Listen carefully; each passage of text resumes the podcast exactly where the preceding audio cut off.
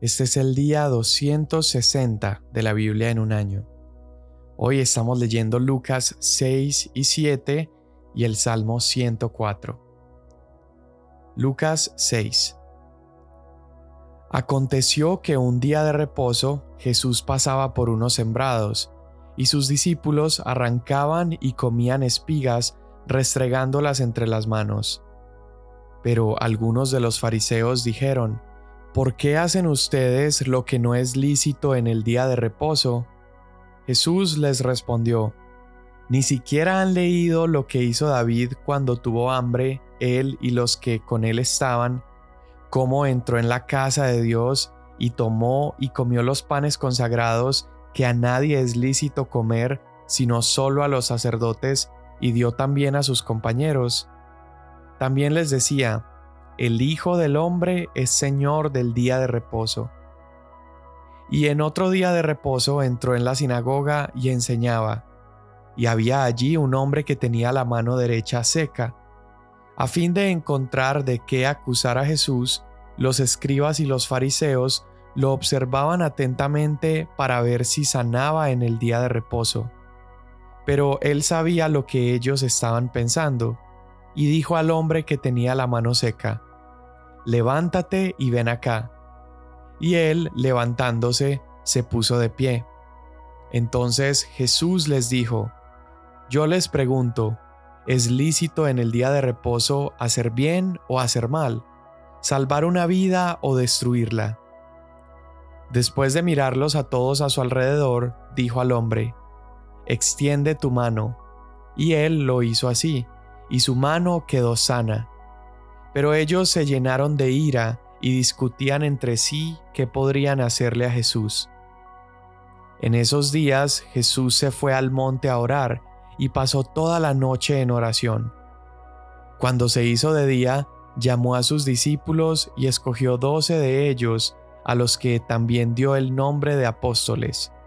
Simón, a quien también llamó Pedro, y Andrés su hermano, Jacobo y Juan, Felipe y Bartolomé, Mateo y Tomás, Jacobo, hijo de Alfeo, y Simón, al que llamaban el celote, Judas, hijo de Jacobo, y Judas Iscariote, que llegó a ser traidor.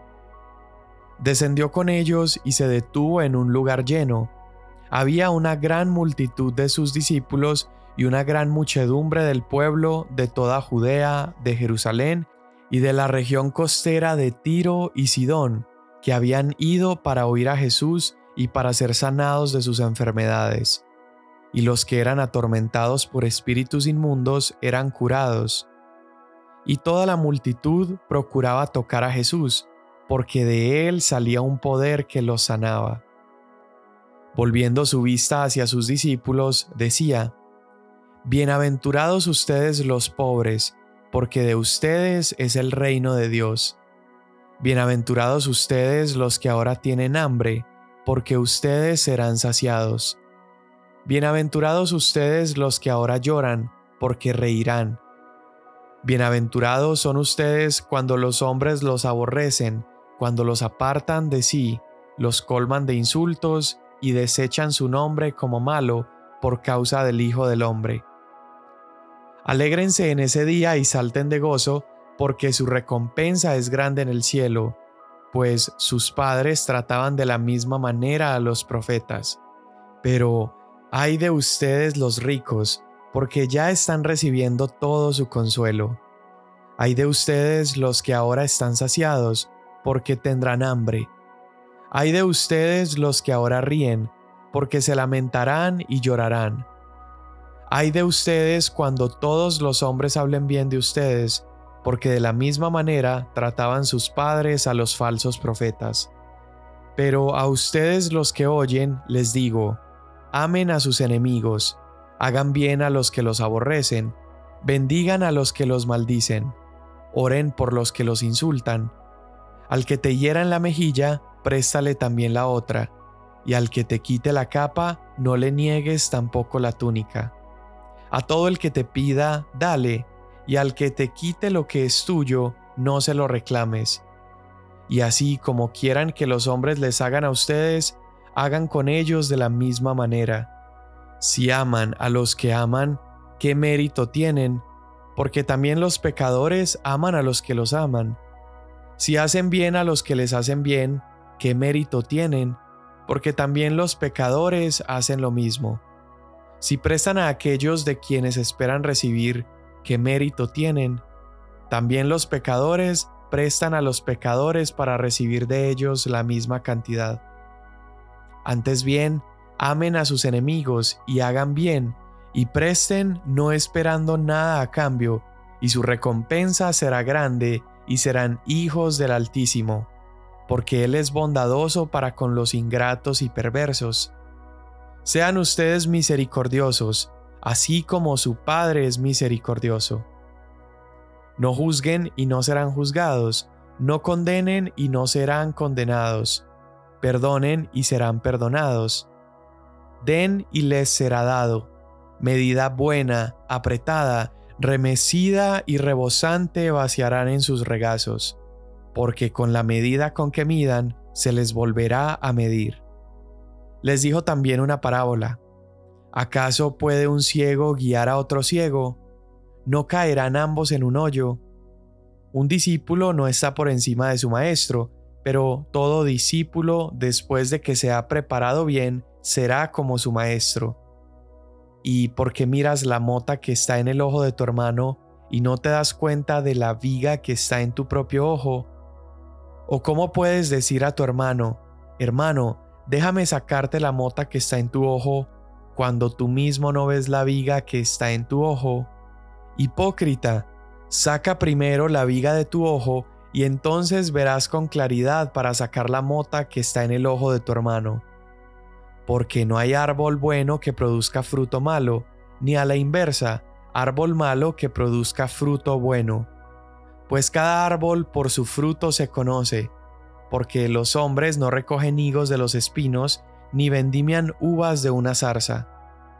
El hombre bueno, del buen tesoro de su corazón, saca lo que es bueno, y el hombre malo, del mal tesoro, saca lo que es malo, porque de la abundancia del corazón habla su boca. ¿Por qué ustedes me llaman Señor, Señor, y no hacen lo que yo digo? Todo el que viene a mí y oye mis palabras y las pone en práctica, les mostraré a quién es semejante es semejante a un hombre que al edificar una casa cavó hondo y echó cimiento sobre la roca. Y cuando vino una inundación, el torrente dio con fuerza contra aquella casa, pero no pudo moverla porque había sido bien construida. Pero el que ha oído y no ha hecho nada, es semejante a un hombre que edificó una casa sobre tierra, sin echar cimiento, y el torrente dio con fuerza contra ella, y al instante se desplomó y fue grande la ruina de aquella casa. Cuando terminó todas sus palabras al pueblo que le oía, Jesús se fue a Capernaum. Y el siervo de cierto centurión, a quien éste apreciaba mucho, estaba enfermo y a punto de morir. Al oír hablar de Jesús, el centurión envió a él unos ancianos de los judíos pidiendo que viniera y salvara a su siervo. Cuando ellos llegaron a Jesús, le rogaron con insistencia diciendo, El centurión es digno de que le concedas esto, porque él ama a nuestro pueblo, y fue él quien nos edificó la sinagoga. Jesús iba con ellos, pero cuando ya no estaba lejos de la casa, el centurión envió a unos amigos diciendo, Señor, no te molestes más, porque no soy digno de que tú entres bajo mi techo. Por eso ni siquiera me consideré digno de ir a ti, tan solo di la palabra y mi siervo será sanado. Pues yo también soy hombre puesto bajo autoridad, y tengo soldados bajo mis órdenes, y digo a este, ve y va, y a otro, ven y viene, y a mi siervo, haz esto, y lo hace. Al oír esto, Jesús se maravilló de él, y volviéndose, dijo a la multitud que lo seguía, les digo que ni aún en Israel he hallado una fe tan grande.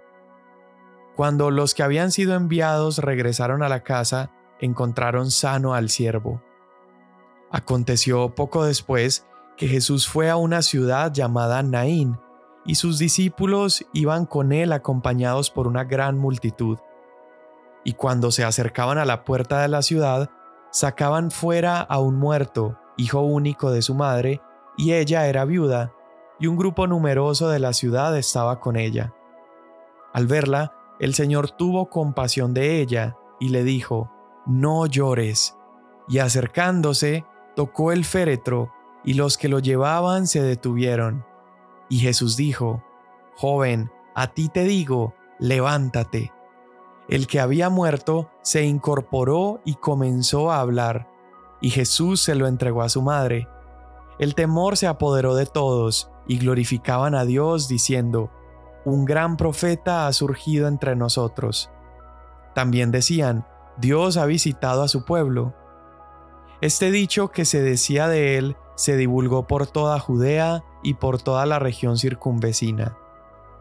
Entonces los discípulos de Juan le informaron de todas estas cosas, y llamando Juan a dos de sus discípulos, los envió a preguntar al Señor, ¿Eres tú el que ha de venir o esperamos a otro? Cuando los hombres llegaron a él, dijeron, Juan el Bautista nos ha enviado para que te preguntáramos, ¿eres tú el que ha de venir o esperamos a otro? En esa misma hora curó a muchos de enfermedades, aflicciones y malos espíritus, y a muchos ciegos les dio la vista. Entonces él les respondió, Vayan y cuenten a Juan lo que han visto y oído. Los ciegos reciben la vista, los cojos andan, los leprosos quedan limpios y los sordos oyen, los muertos son resucitados y a los pobres se les anuncia el Evangelio. Y bienaventurado es el que no se escandaliza de mí. Cuando los mensajeros de Juan se fueron, Jesús comenzó a hablar a las multitudes acerca de Juan. ¿Qué salieron a ver en el desierto? ¿Una caña sacudida por el viento? Pero, ¿qué salieron a ver? ¿Un hombre vestido con ropas finas? Miren, los que visten con esplendor y viven en deleites están en los palacios de los reyes. Pero, ¿qué salieron a ver? ¿Un profeta? Sí, les digo, y uno que es más que un profeta. Este es aquel de quien está escrito. He aquí, yo envío mi mensajero delante de ti, quien preparará tu camino delante de ti. Les digo que entre los nacidos de mujer no hay nadie mayor que Juan. Sin embargo, el más pequeño en el reino de Dios es mayor que él. Al oír esto, todo el pueblo y los recaudadores de impuestos reconocieron la justicia de Dios y fueron bautizados con el bautismo de Juan. Pero los fariseos y los intérpretes de la ley rechazaron los propósitos de Dios para con ellos al no ser bautizados por Juan. ¿A qué entonces compararé los hombres de esta generación y a qué son semejantes? Son semejantes a los muchachos que se sientan en la plaza y se llaman unos a otros y dicen, les tocamos la flauta y no bailaron, entonamos endechas y no lloraron, porque ha venido Juan el Bautista, que no come pan ni bebe vino, y ustedes dicen, tiene un demonio. Ha venido el Hijo del Hombre, que come y bebe, y dicen, miren, un hombre glotón y bebedor de vino, amigo de recaudadores de impuestos y de pecadores pero la sabiduría es justificada por todos sus hijos. Uno de los fariseos pidió a Jesús que comiera con él, y entrando él en la casa del fariseo, se sentó a la mesa. Había en la ciudad una mujer que era pecadora, y cuando se enteró de que Jesús estaba sentado a la mesa en casa del fariseo, trajo un frasco de alabastro con perfume, y poniéndose detrás de él, a sus pies, llorando, comenzó a regar sus pies con lágrimas y los secaba con los cabellos de su cabeza, besaba sus pies y los ungía con el perfume. Pero al ver esto, el fariseo que lo había invitado dijo para sí, si este fuera un profeta, sabría quién y qué clase de mujer es la que lo está tocando, que es una pecadora. Y Jesús le dijo, Simón, tengo algo que decirte. Di, maestro. Cierto prestamista tenía dos deudores, uno le debía 500 denarios y el otro 50, y no teniendo ellos con qué pagar, perdonó generosamente a los dos. ¿Cuál de ellos entonces lo amará más? Supongo que aquel a quien le perdonó más, respondió Simón. Y Jesús le dijo, Has juzgado correctamente. Y volviéndose hacia la mujer, le dijo a Simón, ¿Ves esta mujer? Yo entré a tu casa y no me diste agua para mis pies, pero ella ha regado mis pies con sus lágrimas y los ha secado con sus cabellos. No me diste beso, pero ella, desde que entré, no ha cesado de besar mis pies. No ungiste mi cabeza con aceite, pero ella ungió mis pies con perfume, por lo cual te digo que sus pecados, que son muchos, han sido perdonados porque amo mucho. Pero a quien poco se le perdona, poco ama. Entonces Jesús le dijo a la mujer, Tus pecados han sido perdonados. Los que estaban sentados a la mesa con él comenzaron a decir entre sí, ¿quién es este que hasta perdona pecados? Pero Jesús dijo a la mujer, Tu fe te ha salvado, vete en paz. Salmo 104 Bendice alma mía al Señor. Señor Dios mío, cuán grande eres. Te has vestido de esplendor y de majestad, cubriéndote de luz como con un manto, extendiendo los cielos como una cortina. Él es el que pone las vigas de sus altos aposentos en las aguas el que hace de las nubes su carroza, el que anda sobre las alas del viento, el que hace de los vientos sus mensajeros y de las llamas de fuego sus ministros. Él estableció la tierra sobre sus cimientos para que jamás sea sacudida. La cubriste con el abismo como con un vestido. Las aguas estaban sobre los montes. A tu reprensión huyeron, al sonido de tu trueno se precipitaron. Se levantaron los montes, se hundieron los valles al lugar que tú estableciste para ellos. Pusiste un límite que no pueden cruzar para que no vuelvan a cubrir la tierra. Él hace brotar manantiales en los valles, corren entre los montes, dan de beber a todas las bestias del campo. Los asnos monteses mitigan su sed, junto a ellos habitan las aves de los cielos elevan sus trinos entre las ramas. Él riega los montes desde sus aposentos, del fruto de sus obras se sacia la tierra.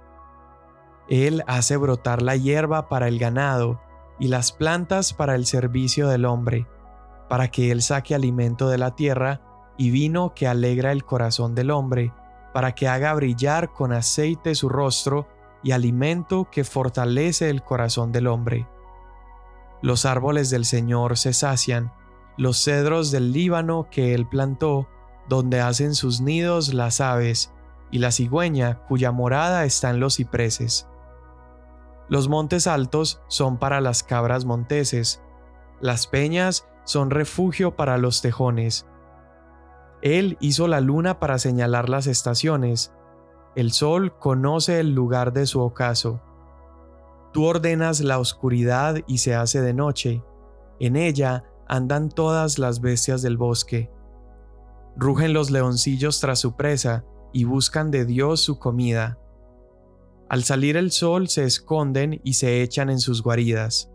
Sale el hombre a su trabajo y a su labor hasta el atardecer. Cuán numerosas son tus obras, oh Señor, con sabiduría las has hecho todas. Llena está la tierra de tus posesiones.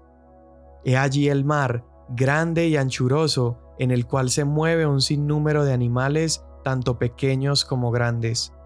Allí surcan las naves y el leviatán que hiciste para que jugara en él. Todos ellos esperan en ti, para que les des su comida a su tiempo. Tú les das, ellos recogen. Abres tu mano, se sacian de bienes. Escondes tu rostro, se turban, les quitas el aliento, expiran y vuelven al polvo. Envías tu espíritu, son creados, y renuevas la superficie de la tierra. Sea para siempre la gloria del Señor. Alégrese el Señor en sus obras.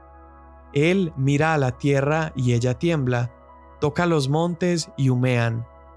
Al Señor cantaré mientras yo viva, cantaré alabanzas a mi Dios mientras yo exista. Séale agradable mi meditación, yo me alegraré en el Señor. Sean consumidos de la tierra los pecadores, y los impíos dejen de ser. Bendice, alma mía, al Señor. Aleluya. Amén. Hoy una vez más vemos a Jesús contendiendo con sus enemigos número uno. Y no son los pecadores, no son personas de mala reputación, sino que sus enemigos son los fariseos, aquellos que creen que no necesitan un Salvador. Y vemos cómo los fariseos habían hecho de sus mandamientos una cuestión tan estricta que han tomado la verdad de la ley, pero han ampliado la ley, han estirado la ley creando sus propios mandatos. Y aquí se han vuelto tan estrictos con el sábado que incluso se opusieron cuando Jesús le sana la mano a un hombre que tenía su mano deforme, simplemente porque era el sábado. Entonces Jesús comienza a contender con ellos y él les está mostrando ese malentendido, cómo ellos no capturaron, no captaron el corazón de la ley de Dios, una ley que tenía el propósito de dar vida, no de quitarla, tenía el propósito de servir a los hombres y no retenerlos.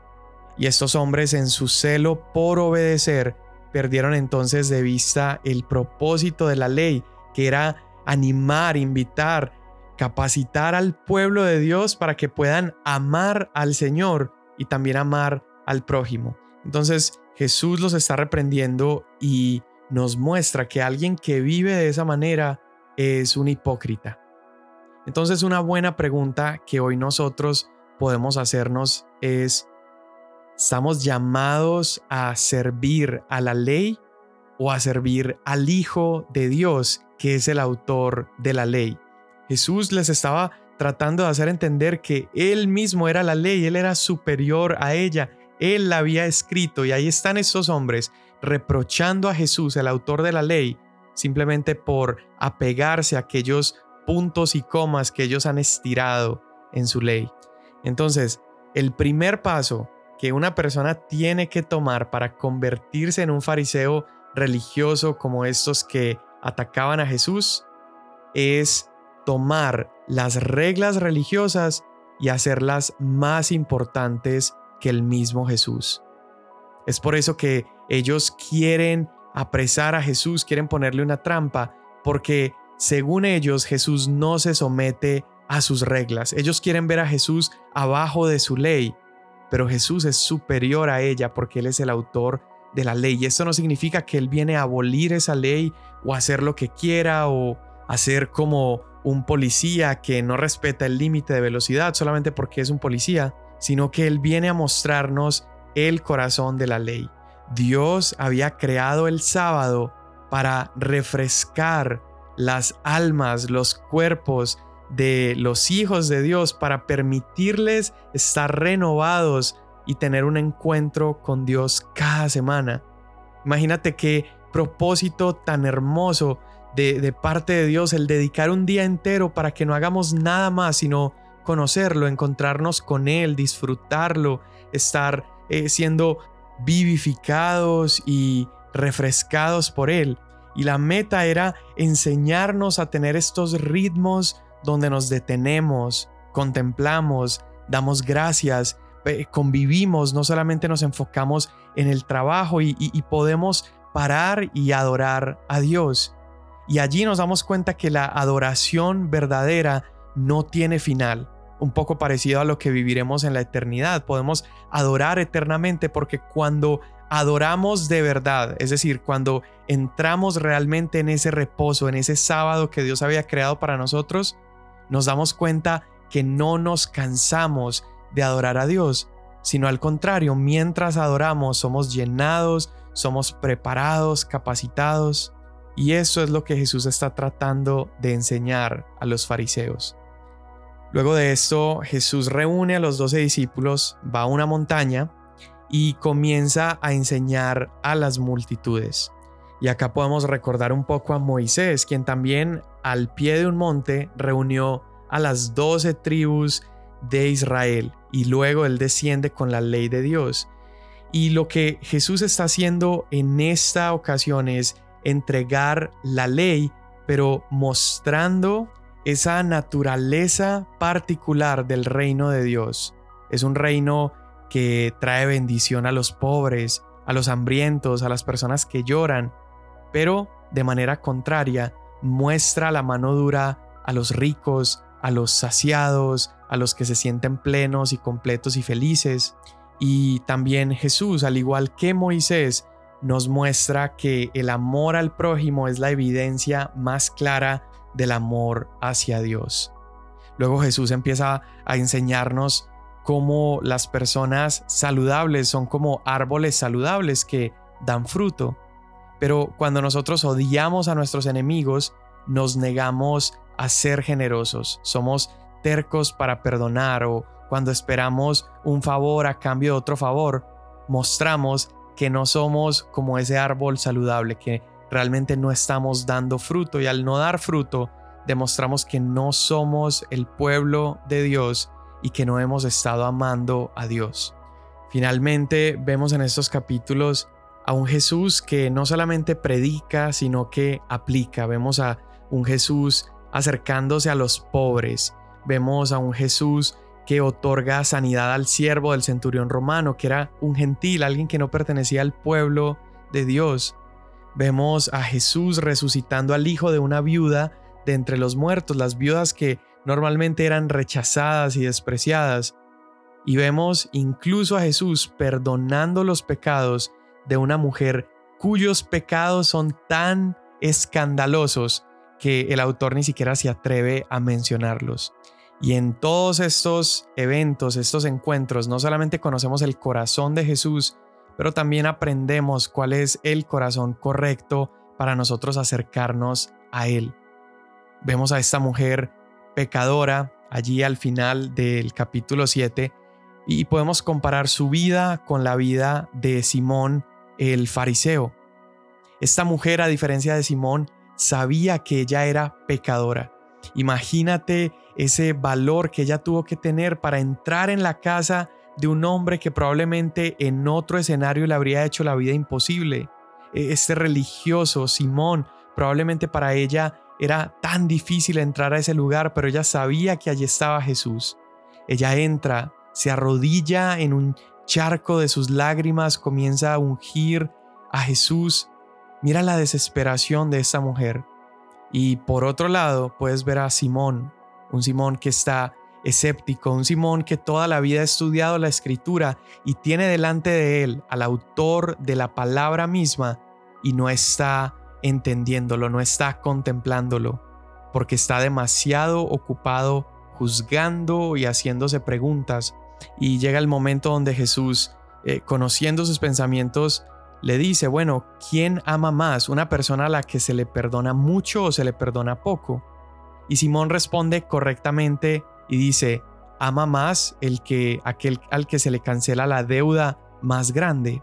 Y entonces Jesús contesta y dice, al que mucho se le perdona, mucho ama, pero al que poco se le perdona, poco ama. Y yo quiero que meditemos un poquito en esto. ¿Será que realmente existe sobre la faz de la tierra alguien al que se le ha perdonado poco? La Biblia dice que todos hemos pecado, nuestro pecado es igual a transgredir toda la ley, eso nos hace enemigos de Dios, estamos muertos en nuestros pecados, éramos esclavos del pecado, habíamos rechazado a Dios y, a pesar de todo eso, Dios nos perdona. Entonces cuando Jesús dice al que poco se le perdona, poco ama, no es porque exista realmente una categoría de personas con poco pecado para perdonarles. Más bien Jesús lo dice para hacernos entender y hacer entender a Simón que él también debería estar respondiendo como esta mujer prostituta, comprender que se nos ha perdonado muchísimo y por lo tanto amamos muchísimo. A mí esta historia me, ah, ha revolucionado el corazón, esta historia me encanta porque me muestra que eh, lo peor no es que seamos grandes pecadores. No, no, no, lo peor es que no seamos capaces de pedir perdón a través de la fe en Jesús. No importa qué tan pecadores hemos sido, podemos encontrar esperanza aún si tenemos un pasado lleno de pecado. La iglesia es un ejemplo de esto. La iglesia está llena de personas que han podido recuperarse de pasados oscuros. Probablemente tú, yo que estamos eh, escuchando este podcast el día de hoy, en nuestro pasado había tanta maldad, tanta oscuridad, pero aún así Jesús nos salvó y nos rescató. ¿Cuál debe ser nuestra respuesta si se nos ha perdonado mucho? Bueno, nuestra respuesta es amarle mucho. Esto es hoy buenas noticias para nosotros porque todo aquel que viene a Jesús y reconoce que no tiene nada y que necesita perdón porque ha fallado, le ha dado la espalda, ha rechazado a Dios, entonces esa persona es perdonada, es sanada y es llamada a una relación con Dios. Señor, hoy te doy tantas gracias porque hay más gracia y misericordia en ti, Señor, que pecado y maldad en cada uno de nuestros corazones. Hoy te doy gracias, Señor, porque nos has salvado, has abierto nuestros ojos y hoy te rogamos, Señor, que guardes nuestros corazones de ser como Simón, que caigamos, Señor, en, en, en, esa religiosidad de tal vez estudiar acerca de ti, pero cuando te tenemos enfrente, ignorarte y rechazarte completamente porque estamos tan ocupados juzgando a los demás que nos perdemos de mirarte a ti. Hoy te pedimos que nos des el corazón de esta mujer pecadora, un corazón que responde con amor a tan inigualable amor que nos has dado al perdonarnos muriendo en la cruz por nuestros pecados. Amén. Mañana nos vemos